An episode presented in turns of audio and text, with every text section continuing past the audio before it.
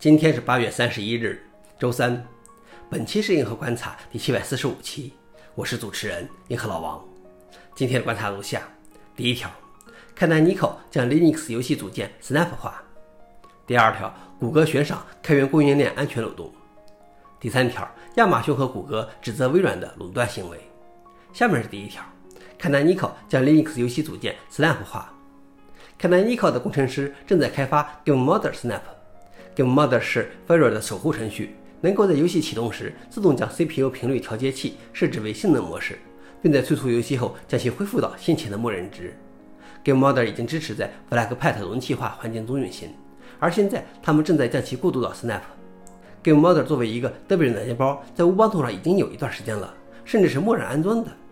消息来源 f o r u n i x 老王点评：看来 Nico 正在孜孜不倦地将各种重要应用切换到 Snap。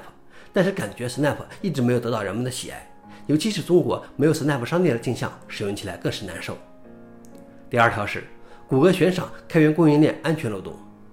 谷歌推出一项新的漏洞奖励计划，向发现其开源软件或其软件所基于的构建模块中的安全漏洞的研究人员支付报酬。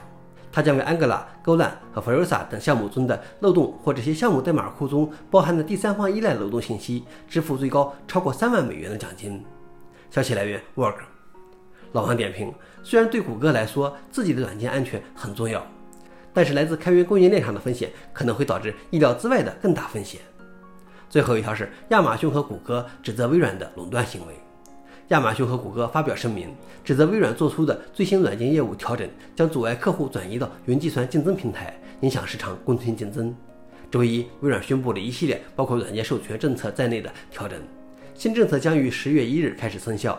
微软声称，新政策将有利于云计算市场上的玩家更好的竞争。然而，微软宣布的软件授权政策调整中排除了亚马逊、谷歌、阿里巴巴和微软自己的云服务。消息来源：路透社。老王点评：说实话，没太看明白，微软这不是连自家的云也限制了吗？另外，现在的公有云挣扎在锁定和避免锁定之间。公有云理应是不锁定的，但是大的云服务商总想能锁定一些比较好。想了解视频的详情，请访问随附的链接。好了，以上就是今天的硬核观察，谢谢大家，我们明天见。